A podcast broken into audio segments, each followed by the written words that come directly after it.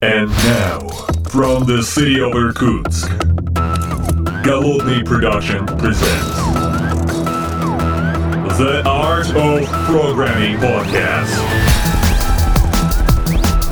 Unique, one of a kind, Siberian flavor in the world of IT. Доброго времени суток, уважаемые подслушатели, с вами я, Голодный из города Иркутска, и сегодня я не один в этом выпуске подкаста, 150, господи, 158, нет, да, 158 выпуск подкаста, да, я не один, у меня с той, с той, с той стороны берега лужи, или как там называется, вот этого большого океана, Вячеслав Ковалевский, э, как у тебя там дела в Калифорнии, Фэй? У меня, у меня сегодня был град. Офигеть. Да вы практически это. Вы, вам еще немножечко отделиться, и вы почти Россия будете. Как у вас там сепаратистские настроения? А, ты, ты, да, да, эту новую Калифорнию хотят. Хотят новую Калифорнию, но вот, вот им только вы двуглавая медведя, вы вот символ. И э, только единственное, что как это, если посмотреть на предложение Новой Калифорнии, они хотят отделиться, они хотят оставить Силиконовую долину, но в Силиконовой долине есть неофициальный э, центр Сан-Хосе город. И вот Сан-Хосе они хотят себе. То есть, как бы, мы не хотим вот этих вот задротов, которые, э, которые у нас на ренту влияет, вот это вот все делает. Но все равно какой-нибудь городок, который бы налоги большие платил, было бы неплохо. И вот такой один, один отрывает. Там все остальные, ладно, но... Вот. Как-то так. понятно. Да. Так, а, собственно говоря, а ты в какой части там? То есть... Э, я... В части этой деревни. я в деревне, да. Я... Тут есть Ист-Бэй. Это, э, если посмотреть сверху на карту, там есть э, Сан-Франциско, и на юг от Сан-Франциско идет э, все эти деревни, которые вытянуты как банан и являются Силиконовой долиной. А на восток от долины есть большой залив. И вот через залив, там мое село, где я живу, недалеко от меня здесь Тесла с его заводами ага. и производством. Этим, как он там называется? Забыл уже, как он, гиперфактори или как он там его величает. Вот. Ну, такое. Я, короче, сбоку, там, где лузеры вот эти всякие. Не хватило у меня денег на, на жилье нормально в Силиконовой долине, так что вот там, там со всеми сбоку. Ну, понятно. Ох, как у вас там в Кремниевой хорошо-то. Прям вообще супер. Я там смотрю, ты попиваешь? Ну, конечно, да, у меня уже пора. Да, это вот хорошая, хорошая э, особенность э, жить здесь, потому что день-то у меня заканчивается, и с кем я не созваниваюсь, я уже попиваю, люди на меня только завидно смотрят. Так что, ну да. Не, ну ты можешь начинать тоже, у тебя же середина дня, это как раз самое но. Начать, а потом пойти люлей вставлять. Всем налево-направо или код-ревью. Слушай, кстати, по поводу вставлять люлей. Есть тут у меня одна темка. Я в предыдущем микроподкастике, это если он выйдет, она останется. Э, но все равно здесь хочу с тобой обсудить, потому что поделиться в некотором смысле своим горем. Да не то чтобы горем. Давай. Э, тут подслушатели это уже слышали, но я вот с тобой хочу твою реакцию, так сказать, практически первую и незамутненную получить. Значит, я тут пока болел, э, я тут немножечко поиграл в такую замечательную игру, как «Цивилизация». Окей. Okay. А, вот. И так получилось, что решил я поиграть в сетевую версию. Ну, с людьми интереснее, что понимаешь. AI все еще слабоват, хотя у нас тема AI чуть-чуть дальше есть. Чуть-чуть позже в этом подкасте, okay. она, так сказать. Мы ее для затравочки оставим, конечно, да. Ну, так вот. И решил я поиграть в сетевую версию. Оказалась совершенно замечательная история. Я с тобой поделюсь, хочу твою реакцию. Вот как человек, как разработчик, как девелопер. Вот эм, у, значит, соответственно, игры цивилизация шестой версии есть две версии. Версия для Mac и версия для Apple. Ну, uh-huh. в смысле, для Mac, для Mac, да, и для Windows. Ну, okay, понятно. Да. Uh-huh. Windows пораньше выходят, всякие апдейты в Mac попозже чуть-чуть, но все вроде как более-менее ровно тут. Один небольшой плагинчик выйдет чуть попозже для маков, но не, да бог с ним.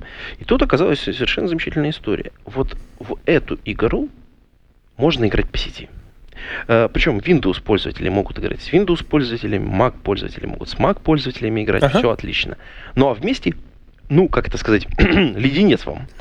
Вот. Эм, и я не понимаю, это у меня такой как бы диссонанс возник, или вообще как бы это неправильно. То есть у меня есть две, ну, фактически это два сетевых сервиса, да, ага. которые, в принципе, умеют общаться по сети с другими такими же сервисами. Ну, а между собой как-то никак. Ну, то есть вот, э, я что-то не могу понять. Протокол вроде бы по сети, ну, окей. Ну да. TCP, IP. Ну, у вас есть какой-то игровой протокол, вы его сделали, он тоже вроде как работает, окей. Он уже у вас работает. Почему он не работает между платформами? в чем может быть проблема. Может, я что-то не понимаю в этом во всем. Вот у меня у тебя как вот вопрос к тебе как к девелоперу. Что ты думаешь по этому поводу? Ну, помимо того, что за это надо руки отрывать, э, но у меня есть, конечно, идея, когда вот возможно могло бы было произойти э, несколько версий. Первое. У Мака серьезно отстав... серьезное отставание по версиям, и они изменили протокол. Меняли протокол, Мак еще не обновился. Ну, то есть такое иногда бывает. Угу. Бывает, согласен, и я сначала тоже по этому поводу подумал, но опять же есть э, аналогичная версия, то есть когда у них одинаковая версия игры и там, и там, соответственно, то протокол должен быть один. Окей, да, согласен. Э, должен быть, если одинаковая версия, согласен. Но есть еще одна вещь. Я когда-то давно работал с коллегой, который портировал игру под Windows. Какую-то стратегию, я уже не помню какую, и выглядело это следующим образом. Ему дали сорцы, Э, которые активно еще использовали WinAPI и сказали, фу, не под Windows, а под Mac. Ну и сказали, а сделай, чтобы работало. Ну он где мог эти API менял на маковские, где не мог, ну, ну как мог, так и вставлял. Говорит, там костыль на костыле был. Он не рассказывал, как эту штуку можно легко убить неосторожным движением мышки.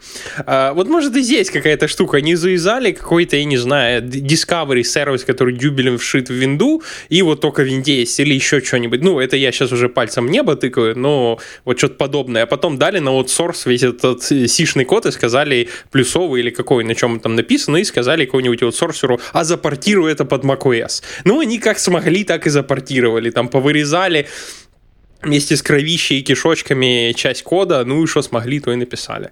Вот единственное, что мне в голову приходит. Ну, в общем, да, очень похоже на то, что м, так и есть. Судя по всему, есть какая-то сетевая библиотека, которая работает как-то не так или реализована как-то не угу. так. Возможно, возможно, в этом проблема. Ну и понятно, что, конечно, разработчики активно причинили добро, ну, под, под бравые звуки прекрасной музыки и двинулись дальше. Э, важный момент, что пользователи в данном случае пострадали. В общем, если вы разрабатываете что-то такое, обязательно подумайте о пользователях э, в контексте работы под разными операционными системами. Потому что это очень сильно как бы демотивирует, когда ты видишь прекрасную игру и потом понимаешь, что, ну, как бы, ой, это как бы ой. Как-то как-то странно. Вот. ну, давай, трамвай идет куда-то совсем не туда, а, мне кажется, вот в этой индустрии. Э, с точки зрения как-то наш Mac пользователь обделяет. Вот ты Mac пользователь, я Mac пользователь. В этом подкасте 100% пользователей Mac, и нас так взяли и прокинули. Ну да бог с ним. Среди наших подслушателей, я подозреваю, не так много Mac пользователей. Большая часть подавляющая, подозреваю, все-таки сидит под православными линуксами. Вот. Их тоже, наверное, обошли.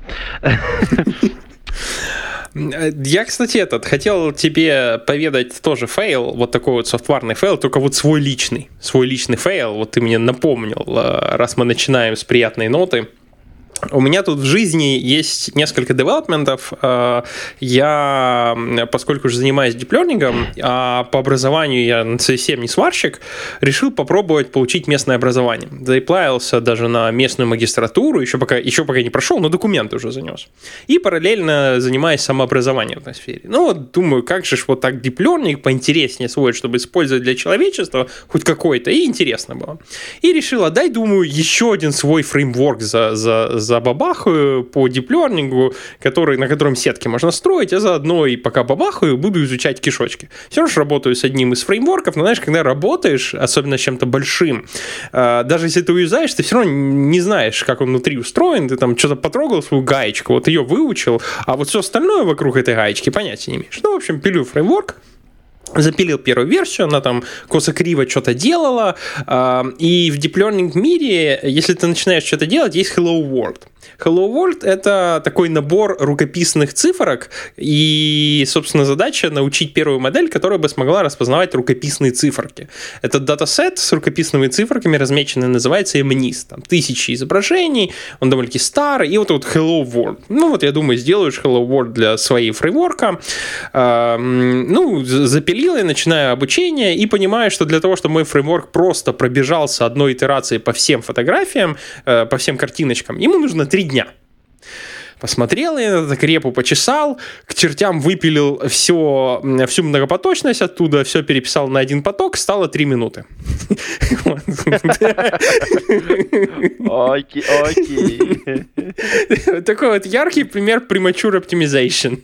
Э, Вот, ты изначально пишешь, красиво, давай я вот здесь fork join ставлю, вот, вот и здесь. А, Да, вот как-то так. Ну, это... Плохой, видимо, у тебя в тот день был плохой, но ты знаешь, я- у меня есть один совет для тебя, прям вообще он тебе понравится. Любой плохой день легко может исправить один человек, который будет принесен в жертву. Так что, в общем, в твоем случае, мне кажется, это бы помогло. Ладно, давай Да. вернемся как бы, так сказать, к нашей, так сказать, э, текущей повестке дня. А На текущей повестке дня у нас что-нибудь хорошее есть. А, Да, у нас есть хорошенькое. Давай, кстати, мы про AI раз начали, Ага, давай, давай. мы добьем эту тему, как бы, потому что я думаю, что нашим послушателям будет интересно как минимум две новости в этой, в этой области. Окей, ну я начну с такого близкого мне MaxNet Serving. Э, Расскажу, что это за софтварь и почему вот прямо версия 0.2, которая вышла, это big deal. Эм, Есть такой софтварь, разрабатывается на AWS. Если MaxNet сам по себе open source, но есть MaxNet Serving. Это отдельный проект, который э, разрабатывает AWS Lab. Он open source, также, и его основная задача это сервис, на котором можно хостить свои deep learning модели. Прошу прощения, не сервис, а сервер. То есть это такой себе, э, если сравнить Apache или Tomcat э, или Apache для э, моделей Deep Learning Models. Э, Инициатива сама по себе очень правильная, но, э, собственно, что произошло в версии 0.2? Одно из, одно из основных нововведений версии 0.2 – это поддержка формата ONIX. Есть такой формат ONNX – это э, общий открытый формат обмена моделями в мире Deep Learning. Э, в этот формат вошли все, ну, и сбоку не вошел TensorFlow по понятным причинам, но вот все остальные, которые не TensorFlow, да, Microsoft, Facebook и остальные, они, они под этим делом подписались. Инициатива очень правильная, потому что в э, Deep Learning фреймворков сейчас э, огромное, огромное количество, и даже в одной компании, взять, например, Facebook, можно увидеть, что, например, большая часть researcher ов, э, researcher ов сидит на PyTorch, а продакшн, куда они деплоят модели, крутится на кафе втором. И в результате им нужно как-то это связывать ежа с верблюдом и с PyTorch перекидывать на кафе второй.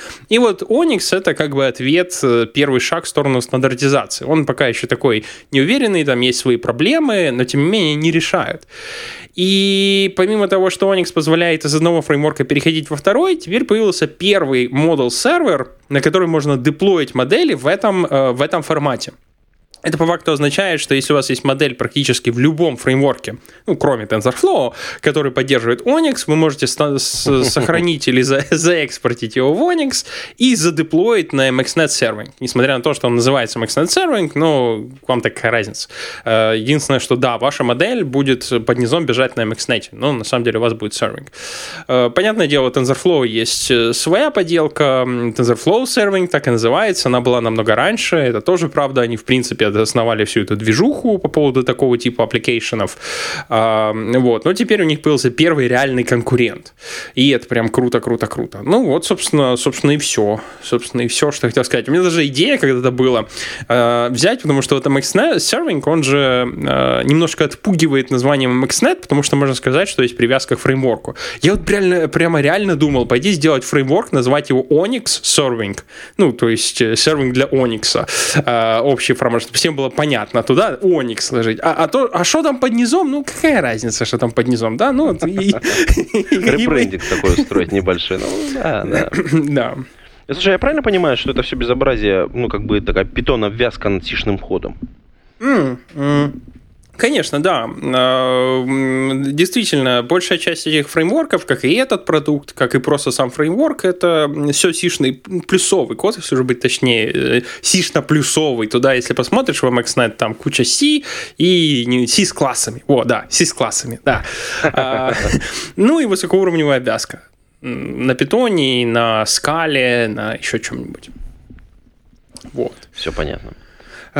Ну, как-то так. Это, это, собственно, первое. Э, ну, а второе, вот э, к куче, потому что из той же этой темы, э, Google вдруг недавно объявил, что Tensor Processing Unit теперь выходит в биту, в бету, в биту, бета, бита, как, как на русском? Бета-версия? Да, бета-версия. Бета-версия, бета, бета-версия, да, конечно, конечно. Они выходят в бету, теперь каждый может пойти и запросить, э, зареквестить Tensor Processing Unit и, э, возможно, даже получить. Честно говоря, мне еще доступ не дали. Это прям, во-первых, то, как они это сделали, это очень круто, потому что, знаешь, какую плату? Ты смотришь и видишь, насколько классно, когда компания держит и хардвар, и софтвар. И э, здесь вот ты смотришь на это и, и, и видишь где-то по, похожее, похожее свойство. Вот есть на рынке Вольта, NVIDIA Вольта. Uh-huh, а, uh-huh. Хочешь ты создать большой-большой кластер NVIDIA Вольта? Ну, ты, само собой, берешь несколько машин, у которых, э, э которых стоит эта Вольта, пытаешься между собой соединить и упираешься в сетку. Ну, потому что, понятно, у тебя это обычные машинки и сервера, между которыми есть сеть. И тебе надо делать особенную сеть для них. Если посмотришь на то, как сделали эти гаврики в TPU, э, Tensor Processing Unit недоступен как часть машины. Он доступен только отдельно. Ну, это... угу. Я правильно понимаю, что это же часть э, Google Cloud платформы, да? То есть... Э, да, его внаружи нельзя получить. Но его нельзя получить вот так же, как, например, NVIDIA карточку. Ты не можешь взять машину с TPU, присобаченной к ней. TPU полностью стоят отдельно в своей сети, то есть это прямо отдельный вычислительный кластер, где все TPU-шки. Ты покупаешь машину, а потом запрашиваешь доступ по сети к TPU.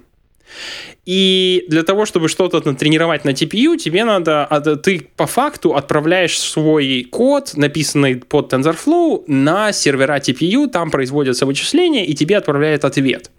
В результате ты можешь э, запросить довольно, достаточно много разных серверов, но проблема, э, основная фишка в том, что это не обычные компьютеры, а это отдельно стоящие, э, стоящие реки, стоящие стойки, у которых совершенно отдельное соединение между друг другом, специально заточенное под вот это хозяйство. А как это, э, cherry on top, вишенка сверху, это в следующем TensorFlow 1.6, они прямо вшили API работы с вот этой инфраструктурой. То есть у тебя есть фреймворк TensorFlow, в котором на уровне API есть возможность отправлять свои, свой код и свои запросы на удаленный вот этот вот TPU-шный э, рэк э, по IP-адресу, который тебе выделяется. То есть у них вот полноценная связка железа, которую они предоставляют только у себя, и вот API, который вышел. Ну, это прям замечательно. И вот проблемы скорости соединения между юнитами, между железками TPU, они, они не, наблюдается, потому что у них это полностью отдельно вынесено отечественная э, вещь, которая и, с нуля была построена вот чисто на, э, на deep learning э, с соответствующими скоростями обмена данными между этими стоечками, ну и так далее и тому подобное. Интересно, вот. на чем, кстати, сетка сама собрана, то есть вот, ну, чисто с технической точки зрения, потому что если мы, ну, понимаем, вот у нас стоечка, да, вот у нас вторая стоечка, третья стоечка, между ними как-то нужно, так сказать, проложить э, сетевые коммуникации, и тут мы все равно упираемся в какого-то производителя, в какого-то вендора, который эти железки поставляет. Ну, там, Infinity Band какой-нибудь. А, конечно, но я допускаю, у тебя же здесь есть такая одна интересное свойство. Поскольку ты знаешь, что у тебя есть, э, ты знаешь особенности нагрузки, у тебя bottleneck будет общение peer-to-peer. То есть, если кто-то заказал, например, э, количество TPU, которые требует три сервера, то эти три сервера должны напрямую иметь быстрое соединение друг с другом. И тебе на самом деле не так же и трудно соединить напрямую несколько серверов и только лишь один, э, чтобы имел выход э, наружу. И по этому наружному каналу, который будет априори чуть медленней, ты будешь с остальной сетки машинок туда загонять модель, дальше тебе этот канал не нужен вообще, ты внутри себе делаешь обучение, где тебе важна скорость возможность именно прямого соединения peer-to-peer. В то время как в обычной сети, которая у тебя наружу, там мало кого колышет соединение между машинками, там колышет скорость соединения между интернетом и сервером. Ну или, например, между сервером и балансировщиком, или вот какими-то такими инфраструктурными вещами. Uh, ну вот, как-то так. То есть обычная сеть, она uh, все-таки имеет немножко другие задачи, поэтому и оптимизирует ее uh, немножко в другую сторону. А, а, кстати, насчет ответа на твой вопрос, есть, есть, насчет твоего вопроса есть очень старая классная статейка, которая по фотографиям, которую опубликовал Google. Это уже звучит весело, давай дальше. Да, да, давай, наливай, да. Они собрали воедино все фотки, которые смогли найти, и попытались э, деофусцировать, а что же там такое. Ну вот, какие порты, какие подключения, какие, наверное, должны быть скорости. Статья прям огромнейшая. Но, но статья огромная. Читать интересно. Ты не знаешь, так или нет, но выглядит правдоподобно. Ну, то есть они там под увеличителем нашли спецификацию порта какого-нибудь на фотографии одной, потом на другой. Ну, в общем, очень круто. Надо будет в шоу-нотке присобачить. Слушай, если найдешь, это, это, это великолепно будет, да. Уж кому-то же заняться нечем, слушай. Вот. Ну и последнее под закрытие темы. Сравнение скорости. Это один из же э, все-таки из главных вопросов. TPU оказался, Tensor Processing Unit оказался интересным концептом, как вот, помнишь, раньше были, ну, как и сейчас они иногда появляются, графические ускорители, на которых реально было больше, чем одно ядро. Ну и... О, конечно. Вот. Они сейчас периодически пробегают, но уже реже, особенно как Вольта вышла, э, но больше не впихнешь. Так вот, TPU оказался ускорителем, у которого 4 ядра. То есть у него там есть еще такой термин Tensor Processing Chip. И TPU — это железяка, у которого 4 чипа. Эм, и как бы в результате суммарно не говорят, что они быстрее вольты, но дело в том, что TPU имеет 4 чипа, а каждый чип, э, у него скорость 40 терафлопов, поэтому, когда ты их все просуммируешь, получается 160, что как бы действительно быстрее э, вольты, у которых 120 терафлопов. Но проблема в том, что в одном случае это 4, в другом случае это 1. Но в остальном там в остальном, да, все так есть. Конечно, само собой, мало кого волнует, сколько там чипов, всех волнует, а сколько будет цена, э, например, тренируя MatchNet, сколько у меня будет цена за одну картинку, в пересчете вот за одну картинку, чтобы я мог прикинуть по деньгам. Ну, таких реальных э, измерений я пока еще не видел. Вот, вот когда меня в бету допустят, я попробую попробовать, по поизмерять. И когда разорюсь, скажу, сколько я потратил. Слушай, так это, ты же теперь уже совсем модный, у тебя же свой фреймворк уже даже есть. Ну, в смысле, ты можешь а. теперь настоящие, как это, бенчмарки делать. Да-да-да-да-да. Это совершенно новое, что мой фреймворк ничего, кроме CPU, утилизировать не может, то, конечно, его можно загнать на кластер, у которого есть и вольта, и TPU. Он там один тред на CPU, это предел. Ну, ну да. нужно же от чего-то, так сказать, отталкиваться. Ну да, иди, малыш, погуляй, погуляй с большими дядями. Да, вот, да. Э, знаешь, если бы, меня, если бы я был богатый и деньги некуда было бы девать, я бы, наверное, так и делал в надежде, что он там вырастет, посмотрит, какое там есть железо и сам адаптируется. Ну, же нейросеть все-таки, да. Ну, да. Um, да, вот. Ну, по поводу фотографий ты меня, конечно, удивил. Это поиск, это, это лечу по фотографии, в смысле, э, анализирую, э, ну, вот, вот это все. Мне кажется, что это делают люди, которым заняться нечем. Ну, в смысле, работы у них нет. А, кстати, у нас э, следующая темка такая небольшая про людей, у которых нет работы. Точнее, есть работа, но мы как бы их еще их это среди себя не видим. Тут говорят, у вас интерны есть в Амазоне. Да, конечно. Сейчас, сейчас их не так много. Сейчас зимний сезон. На зимний сезон в Штатах традиционно их меньше. Но есть, да. Да, это интересное явление. Слушай, расскажи, как вот э, интерны появляются, потому что вот э, у меня интерны в России могут появиться только это, это, студенты на летней практике, то есть, по сути дела, то есть товарищи, которые летом после завершения учебного сезона там приходят э, там, там 80 часов, там какие-нибудь 100 часов отработать, условно говоря. Э, ты знаешь, здесь интернатура похожая по смыслу, но разные по исполнению. Здесь интерны могут прийти на семестр, например, легко, то есть там на 3 месяца-6 месяцев, э, ну, 6 месяцев реже, обычно вот 3 месяца спокойно, 12 недель, да, 8, да, 12 недель. Вот конкретные те, что сейчас к нам пришли. Вот, их отправляет университет, э, как правило, и это, собственно, зачисляется им в э, зачисляется им как обучение по специальности.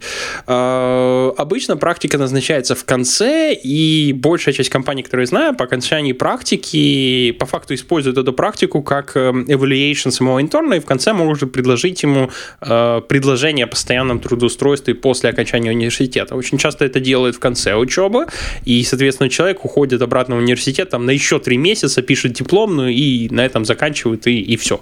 И может дальше принять offer и выйти на полную ставку в том месте, где проходил, проходил internship. Ну вот, наверное, собственно, собственно и все. А, это хороший был вопрос, откуда они появляются. Ты думаешь, они как-то по-другому размножаются? Не так, как вот девелоперы там Ты хорошо сказал, да, хорошо спросил, слушай, да. Эм, да. А, а чего? Откуда вопрос такой? Откуда ноги? Растут. Откуда ноги? Ну, слушай, тут же все очень просто. Мы же как бы в мире в некотором живем, и у нас э, э, у нас, как у любой софтверной компании, есть какой-то, так сказать, э, план э, найма людей, и, в общем, одним из поинтов это создание некоторого бренда, ну и плюс еще, как это, известная такая история, посмотреть, можно ли всех посмотреть, можно ли всех посмотреть. Вот, и поэтому там HR ходят по вузам, там устраиваются всякие такие, как это, э, роад-шоу, ну, условно говоря, когда там разработчики топовые идут читать лекции. Я тут недавно читал, кстати. Ну, да бог с ним. А, в любом случае, потом, соответственно, с этих вот курсов, где там что-то было прочитано, на летнюю практику кто-то приходит и кого-то берут. Но в связи с этим есть тут еще Эм, интересная нюанс. история. Не-не, дополнил нюанс. Угу. Нюанс, да, нюанс, я согласен, э, что есть супер замотивированные ребята, которые готовы взять э, какую-нибудь тему на диплом. И вот здесь мы поставим жирное «но». Хочется им дать не просто диплом, а диплом какой-то, который был бы полезен компании, а не просто там, ну, типа, сделайте какую-то работу, за которую вам поставят какую-то оценку. И, конечно, хотелось бы, конечно, хотелось бы, чтобы э, те дипломники, которые придут на дипломную, ну, возьмут дипломные какие-то работы, они сделали что-то полезное и применимое. Это, конечно, не пойдет ни в какой продакшн, это понятно. Но это, возможно, прототип какой-то сторонней небольшой системки, который, до которой просто не доходят руки э, внутри компании. Ну, то есть, возможно, какой-то сервис, который ну, нужен, но не является первоочередным. Угу. И, возможно, когда человек этот придет в компанию, он, во-первых, будет знать предметную область, он будет понимать, как правильно должно быть все работать, ему расскажут, окажут на его ошибки, и он перепишет эту систему с учетом требований уже компании. Ну, это, это конечно, звучит немножечко фантастически, но в любом случае, я помню, когда, например, я свою работу дипломную делал, или там вот ребята мои знакомые, с которыми я учился, то обычно это были системы, которые уже, ну, тем или иным образом работали. Понятно, что диплом это какая-то бумажка, которая там защищается, но, там, там, например, моя работа в продакшене уже находилась практически год после того, как я ее сделал, и, в общем, собственно говоря, я только бумажку писал, собственно говоря, на, во время диплома. Так вот, сейчас, мне кажется, достаточно интересное время, потому что можно какие-то вот такие дипломные работы дать студентам сейчас. А, какие-то темы придумать интересные. И вот я думаю, что среди наших послушателей достаточно много людей, которые могли бы это сделать. Вот э, если бы к тебе подошел какой-нибудь товарищ внутри компании Amazon и сказал, слушай, вот хотим дать дипломную работу там, кому-то. Я понимаю, там бакалаврские работы у вас там в Соединенных Штатах. Посоветуй что-нибудь, что дать человеку. Или у вас такой сценарий невозможен? ну, как, как бы это сказать, э, он невозможно и, и нет, э, в том плане, что приходят люди, которые пишут потом, наверное, пишут дипломные на основании того, что что они, что они здесь прошли, но обычно люди приходят с какой-то темой в уме и говорят, чего они бы хотели. На основании того, чего бы они хотели, их распределяют те команды, где вот приблизительно делают что-то вокруг их дипломной работы. Э, иногда бывает человек, который приходит, да, мне все равно, я типа хочу AWS сервисы пилить, мне нравится расти как архитектором. Ну и тогда ты ему даешь, и он уже будет выкручивать дипломную работу из того, что вот что дали, так сказать. Но действительно, примеров э, таких вот, как ты рассказал, много. Тут вот недавно человечек, э, не у нас, правда, э, после практики написал доклад о том, как сравнивать производительность фреймворков диплёнинга. Потому что открытый вопрос, как вообще сравнивать их по скорости, что это значит скорость эм, для Deep Learning фреймворка. Ну вот он прям разобрался, предложил свою идею, написал целый white paper и ну, прям молодец дядька. Эм, вот. Ну то есть он куда-то пошел, прям там научные эксперименты какие-то поставил или у него так просто гипотезы?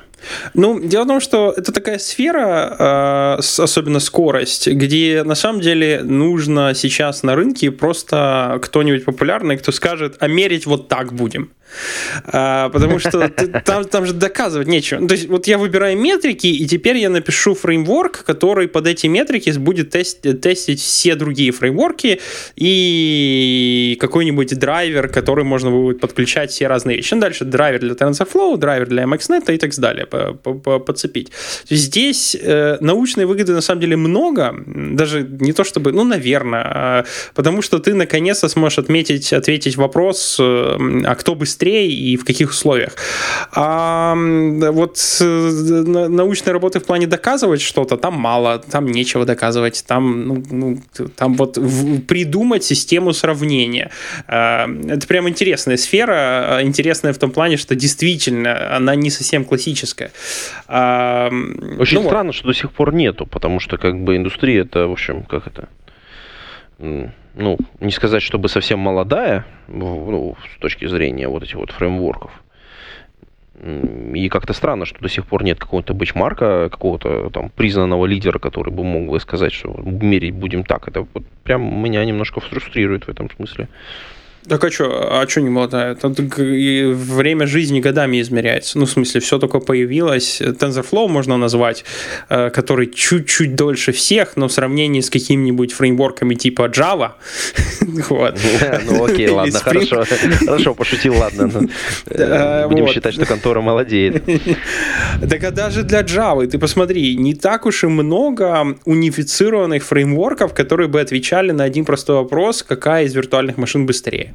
Вот не так реально и много. Есть целый, э, целый, как они называются, объединение или консорциум, бог его знает, где э, разные компании вот как раз объединяются для того, чтобы ответить на вопрос, а что же надо измерять, чтобы сказать, насколько виртуальная машина, э, имеющая обрабатывать байткод, э, быстро или, или медленно. А в мире диплёника сейчас вот как, как раньше было в мире Java. Каждый, кто пишет... А, это как в базе данных. Каждый, кто пишет свою поделку, да, да. он, да, он...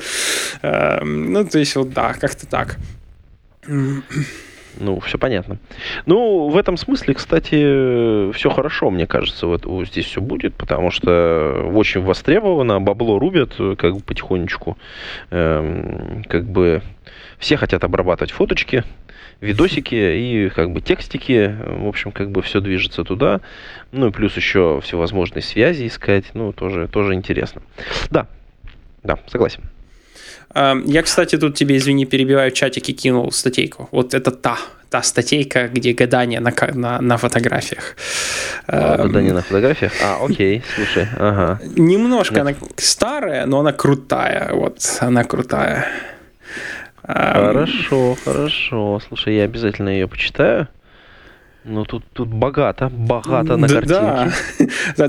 И когда ты читаешь, и потом ты понимаешь, что они это просто из ничего, ну, то есть вот реально только по фоткам, это, прям круто. Не знаю, насколько это правда, но если ты посмотришь, э, статья, о которой мы говорим, она была зарелизена до того, как Google Cloud выкатил TPU-шки в биту, и теперь вот потому, что люди пишут, которые попробовали в бите, вроде так и есть. Ну, в общем, большая часть того, что они рассказывали, действительно вот, э, вот, вот оно так. А большая mm-hmm. часть. Некоторые вещи попробовать и нельзя. Там, например, они спекулируют о том, сколько ватт оно, оно, оно жрет. Ну, бог его знает. Это... Понятно, понятно. Слушай, интересно, интересно. Ну, затечку в шоу-нотах, в шоу-нотах, уважаемые под, подслушатели. Кстати, пока мы не перешли к заключительной интересной теме, которая, кстати, про этих товарищей, которые вот это фоточками занимаются, э, надо же поблагодарить патронов. У нас же тут Э, совершенно замечательный патрон, поддерживает выпуск этого и других подкастов, а это Федор Русак, Сторожук Богдан, Сергей Петров, Сергей Киселев, Сергей Винярский, Яков, Павел Ситников, Евгений Неверов, Антон Чанкин, Никабуру, Дмитрий Долженко, Павел Трубушевич, Григорий Пивовар, Василий Галкин, Евгений Власов, Константин Коврижных, Лагуновский Иван, Сергей Жук, Александр Кирюшин, Нейкист, Павел Бирюков, Николай Ушмодин, B7W, Лео Капанин и Алексей Нестеренко. Ребят, спасибо вам большое за поддержку этого и других подкастов. И, кстати, уважаемые подслушатели, можете заходить, присоединяться, становиться патронами, поддерживать выпуски, выпуски наших, э, соответственно, новых, новых, новых ну, ну, отлично. Как был такой старый учитель, который фразу забывал в середине. Да. Но, кстати, я вот на секундочку прервусь. У нас же можно по-разному поддержать. Вот, например, ты не в курсе, у нас случилось еще одно эпохальное событие в нашем подкасте э, Григорий, наш подслушатель, пришел и первые 100 выпусков подкастов купил. Кстати, в шоу-нотах тоже есть ссылочка. Это только для фанатов. Только для фанатов. Георгий, молодец. Спасибо прямо большое. Молодца, поддержал нас. Вот, и еще я зацитирую прям мало мне 100 подкастов. Хотелось бы еще 100. И чем быстрее, тем лучше. Вот мы стараемся прям. Вот с Вячеславом сегодня. Но у меня есть заключительная темка прям буквально, знаешь, э, про тех бездельников, которые, его, знаешь, э, смотрят, так сказать, на фоточки, что-то там выискивают. Я про тех, кто работает удаленно, remote work. Э, просто некоторые товарищи у меня тут в переписке назвали всех remote сотрудников это бездельниками. Вот. А мне кажется, что как бы ребята немножечко неправы. Даже более чем неправы. Удаленный офис. Как это хорошо или плохо? Я давай сначала свое скажу. Угу мнение по этому поводу. Ну, я, во-первых, считаю, что за этим будущее, да, а, а тут я болел немножечко. Я в начале подкаста такой хук обратно, да. Э, и мне кажется, я болею, потому что много стал присутствовать вот в таких присутственных местах. Очень много времени провожу в офисе, и когда я работал в кабинете, в котором никого не было, и мне кажется, я болел меньше. Ну, по количеству дней, по крайней мере, я вот посчитал э, недавно совсем, количество дней, когда я болел, э, вот по сравнению с предыдущим годом, у меня сильно, сильно увеличилось. То есть сильно увеличилось это на 20%. 20%, на мой взгляд, достаточно много. Вот. Э, и с этой точки зрения ремоут офис это кла- классно. Даже если он находится где-то отдельный, самое главное, это отдельный закрытый кабинет, где ты можешь спокойно поработать. Если это дома, то это тоже круто. Если это как бы отдельно где-то снимаешь где-то место, это тоже очень круто. И с этой точки зрения, мне кажется, это очень, очень замечательная идея. Она как-то так это безопасности немножечко добавляет. Конечно, она добавляет проблем некоторых организационно-технических, но, по-моему, все решаемо. Что ты думаешь про удаленную работу? Ну, как-то удаленное смысле от слова удалить, да, как это самый лучший код не написанный, соответственно, самые продуктивные сотрудники, те, которых ты поудалял, да, а, так что...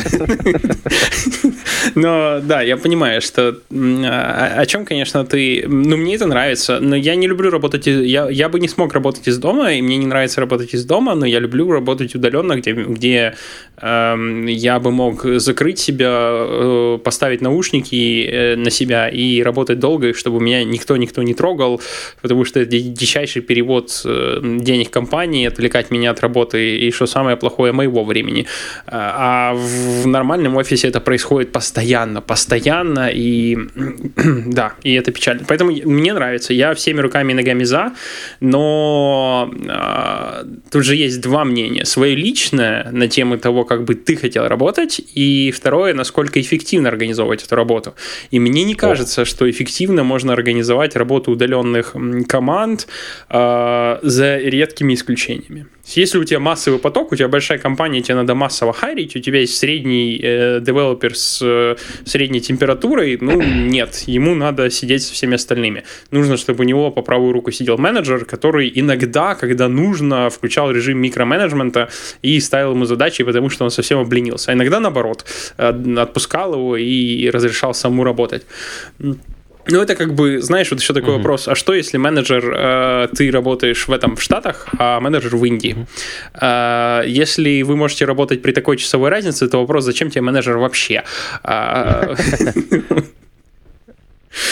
потому да, что вы как бы не пересекаетесь. Ну, ну вот, собственно, как-то так.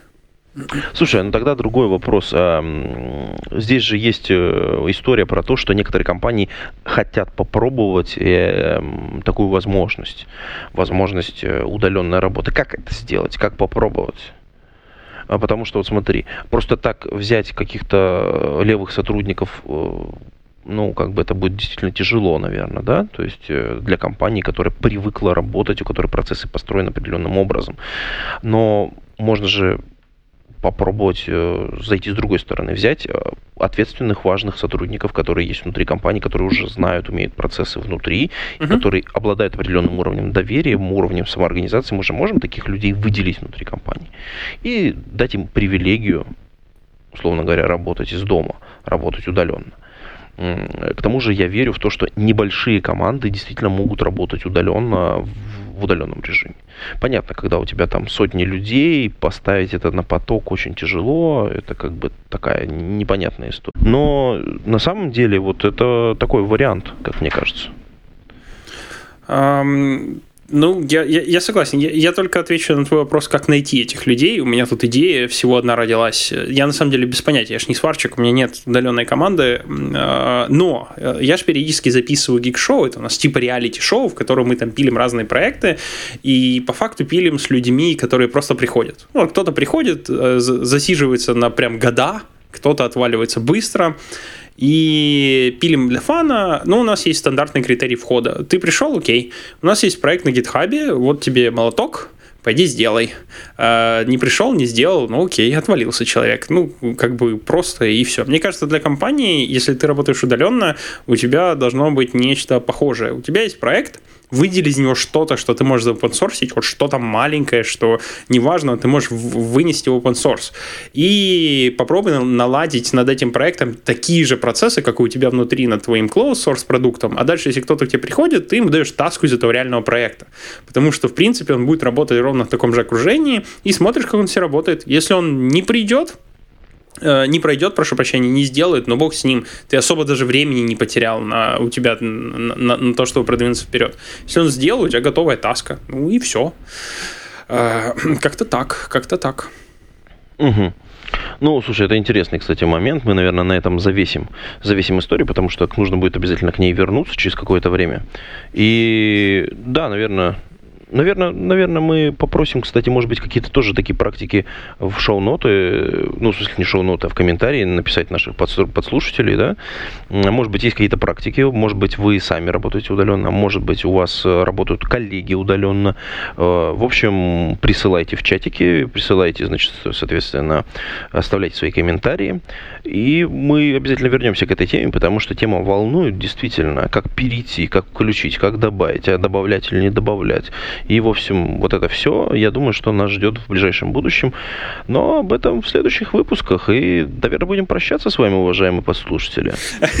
А, ну да, ты в прошлом выпуске советовал книгу American Gods. И я такие послушал, купил, и это прям, прям шикарно. Божественно, как... божественно, да, согласен. Как в ауди, в аудибле это сделали, спасибо тебе громадное. Я единственное, знаешь, вот по похожим восприятию, это, наверное, русскоязычная озвучка «Атлант расправил плечи». Вот э, у Атланта... Ты меня прям удивил. Там тоже много актеров подобраны, не один, а вот много голосов э, в, в русской озвучке. Э, вот. Ну, вот здесь American Gas. Да, рекомендую. Короче говоря, если вы не слушали, то прям крайне рекомендую. Уже два человека. Два, да еще каких человек вам это советует. Ну да, на этой, на этой приятной ноте, да, будем, наверное, действительно прощаться, уважаемые подслушатели. Ну и все, до скорой встречи. Пейте кофе, пишите Джо. Пока-пока. Пока-пока.